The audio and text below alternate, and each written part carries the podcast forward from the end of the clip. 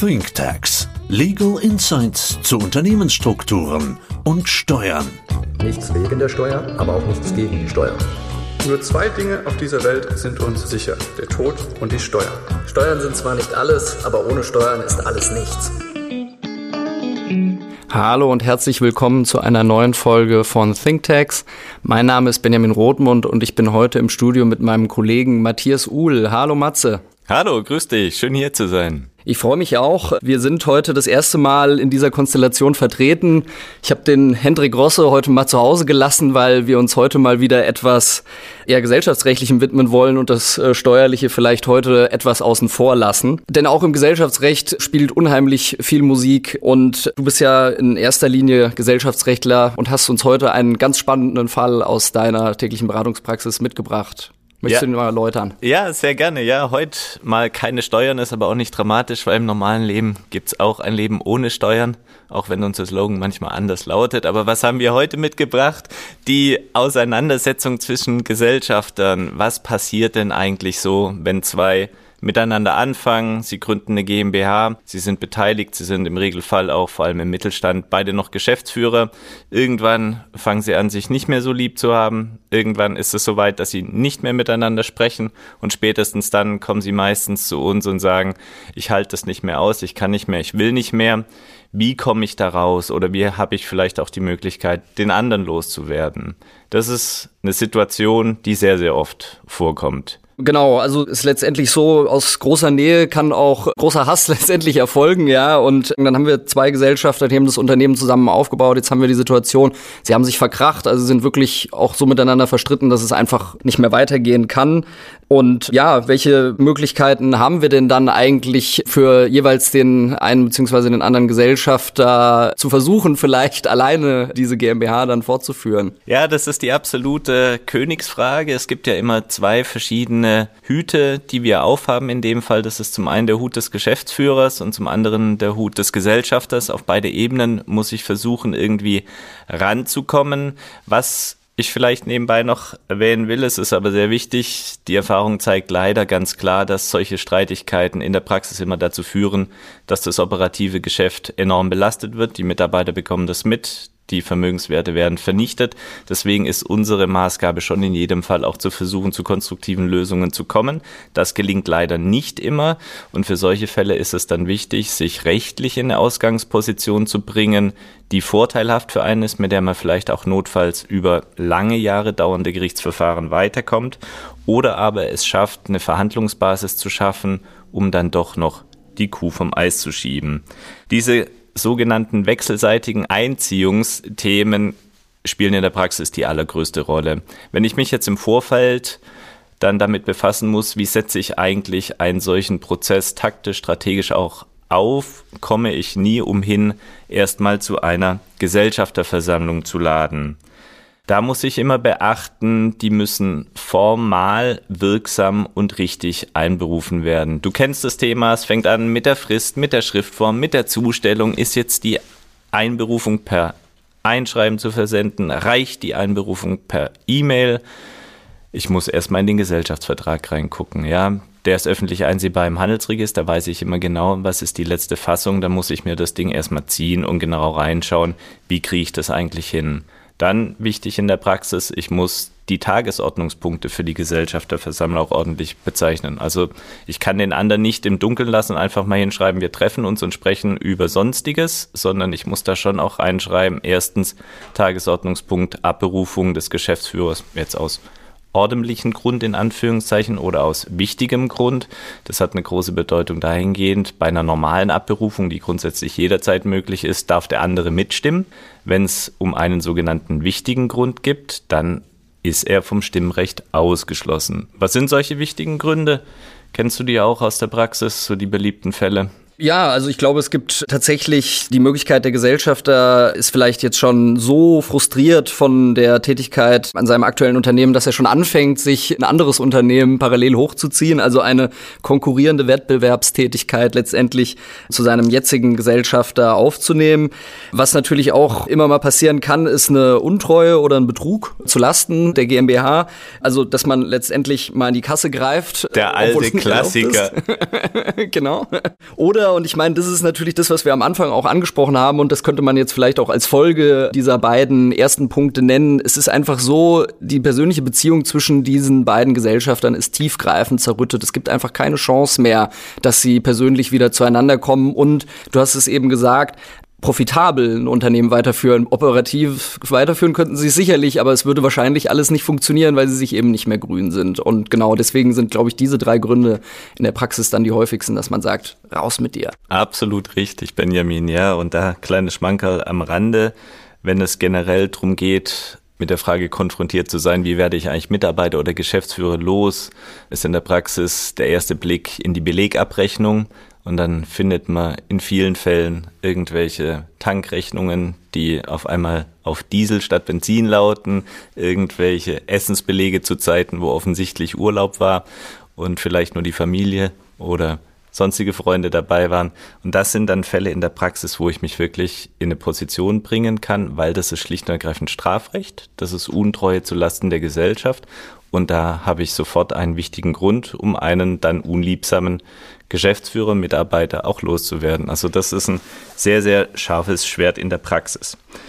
Wenn wir es jetzt geschafft haben, formwirksam zu einer solchen Gesellschafterversammlung einzuladen, dann sitzen wir zusammen, meistens sind noch Anwälte dabei, die Stimmung ist nicht die allerbeste und jetzt müssen wir Beschlüsse fassen. Das ist in der Praxis meistens recht schwierig, wenn wir eine 50-50 Gestaltung haben beginnt schon der Streit darüber, wer darf eigentlich die Versammlungsleitung übernehmen, wer darf die Beschlüsse feststellen, wer darf nachher wirklich, sag ich mal, das Protokoll auch schreiben. Da wird es schon schwierig. Wichtig ist für uns auf jeden Fall, dass wir die entsprechenden Beschlüsse fassen, dass wir es versuchen. Wir hatten sogar schon mal die Situation, dass im Zimmer eins die Gesellschaftersammlung von uns lief, ja, und nebendran im anderen Raum der gegnerische Kollege das gemacht hat. Das passiert alles in der Praxis. Ja, die Frage ist dann immer, was wirksam ist. Am Ende des Tages weiß es keiner so genau, aber das sind so Situationen, mit denen man dann einfach auch umgehen muss, die man dann teilweise auch als Anwalt emotional aushalten muss, weil die Stimmung ist dann nicht die allerfreundlichste. Vielleicht noch ein Tipp für die Praxis, auch eigentlich eine Selbstverständlichkeit, aber man sieht es auch, dass es manchmal nicht funktioniert. Man sollte zwei getrennte Beschlüsse fassen. Ja, der eine Beschluss über die Beaberufung als Geschäftsführer und der zweite Beschluss über die Einziehung der Anteile. Wann werden denn solche Beschlüsse wirksam? Benjamin, vielleicht kannst du uns da noch helfen. Diese Beschlüsse werden sofort gegenüber den anwesenden anderen Gesellschaftern wirksam. Also wichtig ist, dass sie halt eben anwesend sind. Also du hast es auch gerade eben schon mal gesagt, also ordnungsgemäß geladen wurden und dann auch da sind. Weiterhin ist es dann so, dass der andere Gesellschafter eben sowohl seine Geschäftsführerstellung dann verliert, als auch, dass seine Anteile eingezogen werden. Also die Anteile werden einfach gesagt vernichtet und der ausscheidende Gesellschafter würde dann, wenn diese Ausscheidung dann eben auch rechtswirksam ist, eine Abfindung bekommen in Geld für die Anteile, die da eingezogen wurden, damit er letztendlich auch kompensiert wird und das Ganze rund ist. Absolut richtig. Und das ist etwas, was viele in der Praxis gar nicht so sehen. Früher war die Frage, wann wird eine solche Einziehung wirksam? Muss erstmal die Abfindung gezahlt worden sein? Heute ganz klar herrschende Ansicht. Ab dem Moment der Beschlussbekanntgabe bist du raus, du bist weg. Ja, und deswegen ist es so gefährlich, mit dieser Einziehung konfrontiert zu werden, weil wenn sie mal da ist, ist sie da und auch wirksam und dann kann ich mich erst im Nachgang darüber streiten und versuchen, wieder in meine Position als Gesellschafter einzurücken. Was sagen wir zum Rechtsschutz im normalen Verfahren, Benjamin? Ja, genau. Also jetzt müssen wir uns natürlich die Frage stellen, wir versetzen uns jetzt mal ganz kurz in die Situation des Gesellschafters, der da rausgeschmissen wurde. Und dieser Beschluss wurde gefasst und er ist damit unzufrieden. Er sagt zum Beispiel, dieser wichtige Grundlage überhaupt nicht vor. Ich habe nie in die Kasse gegriffen, ich war das alles überhaupt nicht. Wie kann er sich denn jetzt eigentlich dagegen wehren? Und letztendlich hat er zwei Möglichkeiten, also zwei Wege, auf denen er sich da richtlich letztendlich gegen diese Beschlüsse wehren kann. Und der eine Weg, das ist der klassische klassische Weg, also eine normale Klage erheben vor den ordentlichen Gerichten gegen diese gefassten Beschlüsse. Da muss man allerdings sagen, das ist wahrscheinlich kein wirksamer Rechtsschutz in so einer Situation, weil ihm ist ja wichtig, dass er schnell erfährt, ob diese Abberufung und Einziehung letztendlich richtig war. Und wir kennen den Ablauf vor den ordentlichen Gerichten. Ich reiche eine Klage ein, dann guckt der Richter erstmal, stellt sie zu an den Beklagten, dann gibt es Verfügungen, es gibt Fristen. Also das heißt, damit ist ihm eigentlich nicht wirklich effektiv geholfen. Das dauert einfach viel zu lange. Die Gerichte sind in diesen ordentlichen, normalen Verfahren sehr langsam. Und da haben wir jetzt natürlich noch ein weiteres Mittel, mit dem wir hier etwas schneller zum Zuge kommen können. Und das ist die einstweilige Verfügung. Also im Grunde zu versuchen, aufgrund der Dringlichkeit, die in solchen Fällen eigentlich meistens gegeben ist, die ist erforderlich, aber die ist auch gegeben, eine beschleunigte Entscheidung durch ein Gericht zu erhalten. Und genau, das geht halt eben im einstweiligen Verfügungsverfahren, was letztendlich einfach nur schneller ist als das normale Verfahren. Und genau, in welche Richtungen könnten dann diese einstweiligen Verfügungen denn dann eigentlich gehen? Also was kann man beantragen und was kann man sich auch hoffen, vom Gericht dann eventuell auch als Beschluss zu bekommen? Das sind genau die schwierigen, komplexen Fragen. Es ist immer leichter, sich drei, vier Jahre in erster und zweiter Instanz im normalen Fahren zu hangeln, wenn die Gesellschafterversammlung eingeladen wird. Und das ist meistens mit Frist von einer Woche. Das ist der Standard dann kommt der Mandant und sagt, du, pass mal auf, nächste Woche Dienstag findet es statt, heute ist Donnerstag, was machen wir? Dann steigt natürlich der Puls und ich muss versuchen, im Wege des einstweiligen Rechtsschutzes, wie du es zu Recht gesagt hast, eine einstweilige Verfügung beantragen. Aber gegen was? Ich habe ja eigentlich nur die Tagesordnung vor mir liegen. Da steht drauf, Tagesordnungspunkt 1, Abberufung als Geschäftsführer, Tagesordnungspunkt 2, Einziehung der Anteile aus wichtigem Grund. Jetzt kann ich versuchen, mittels einer einstweiligen Verfügung das Gericht dazu zu bringen, dass es sagt, du lieber Gegner darfst die Beschlüsse gar nicht fassen, du darfst gar nicht abstimmen. Es gibt Gerichte in Deutschland, die sowas zulassen. Die Anforderungen an die Darlegung sowohl des Anspruches als auch an des Dringlichkeitsgrundes sind für solche einstweiligen Fügungen enorm hoch. Es ist nicht unmöglich, man soll es auf jeden Fall probieren diesen Antrag zu stellen, aber im Regelfall bekommt man diesen nicht. Will also sagen, als Ergebnis sagt das Gericht nein, die Gesellschafterversammlung darf stattfinden und es dürfen auch Beschlüsse gefasst werden. Jetzt ist mir dann nicht geholfen. Wenn die Beschlüsse gefasst werden, haben wir gerade drüber gesprochen, dann finde ich mich jahrelang im Rechtsstreit weiter. Also muss ich versuchen, gefasste Beschlüsse anzugreifen, dass sie nicht vollzogen, nicht umgesetzt werden. Das ist zum Beispiel, dass ich dann sage, ihr dürft die Abberufung des Geschäftsführers nicht im Handelsregister eintragen oder, und das ist ja der entscheidende Punkt, vor allem Einziehung von Anteile, ihr dürft keine neue Gesellschafterliste beim Handelsregister einreichen, in der der alte Gesellschafter, der rausgeworfene Gesellschafter nicht mehr steht. Warum ist das wichtig?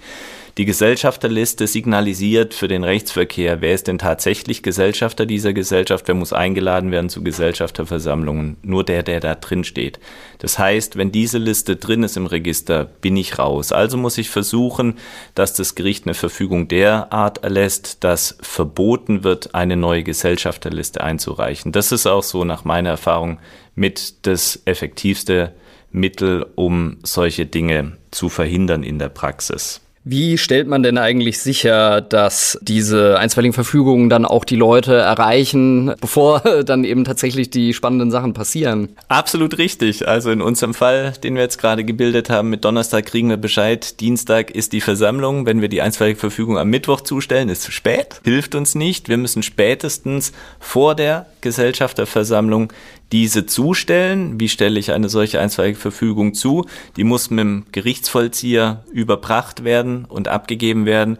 Und was ein ganz beliebtes Mittel ist, mit dem Gerichtsvollzieher im Vorfeld die Zustellung zu besprechen und dann wirklich zu sagen, um 9 Uhr beginnt die Gesellschafterversammlung, bitte kommen Sie um 8.50 Uhr vorbei und drücken das dann der Gegenseite persönlich in die Hand. Das ist dann immer charmant, wenn es klappt. Es gibt aber auch die Situation, wo zwei Gerichtsvollzieher vor der Versammlung stehen und jeder kriegt sein Päckchen. Alles schon erlebt. Ja. Wenn beide sich diese Gedanken vorher gemacht haben, ja, dann ist das sicherlich so. Ja. ja, aber das sind dann auch die Momente, wo sich die Anwälte oft dann in die Augen schauen und denken, okay, gut gemacht. Vielleicht sind wir jetzt in einer Situation, wo wir vernünftig dann auch versuchen, miteinander zu verhandeln, weil das vielleicht auch am Ende unserer heutigen Folge der ganz klare Appell, immer versuchen, konstruktiv zu bleiben und eine gütliche Lösung zu erzielen. Das dient sowohl den beteiligten Gesellschaften, aber, aber insbesondere den Unternehmen und den Mitarbeitern. Es gibt die Fälle, die sich nicht lösen lassen. Da muss man halt dann jahrelang vor Gericht streiten. Das ist dann so. Aber auch unser klares Ziel ist es immer in solchen streitigen Fällen. Lass es uns vernünftig versuchen und für beide Seiten akzeptable Lösungen finden. Das klingt super. Also letztendlich nochmal zusammengefasst, die Erfahrung, die wir mitnehmen aus der Praxis, wenn man sich strategisch klug verhält und die richtigen Rechtsmittel in Position bringt, kann man sehr oft hier vernünftige Verhandlungspositionen begründen und vielleicht auch die Streitigkeiten noch gütlich lösen, obwohl die Fronten so verkracht sind. Zumindest kann man aber seinem Mandanten letztendlich dabei helfen, in seine wahrgenommene richtige Rechtsposition zu finden. Total spannend alles. Vielen, vielen Dank, Matze, dass du heute hier warst und ich freue mich, wenn wir demnächst wieder was aufnehmen. Sehr, sehr gerne. Auch ohne Steuern. Hat genau. Spaß gemacht. Super. Bis dahin. Mach's gut. Ciao.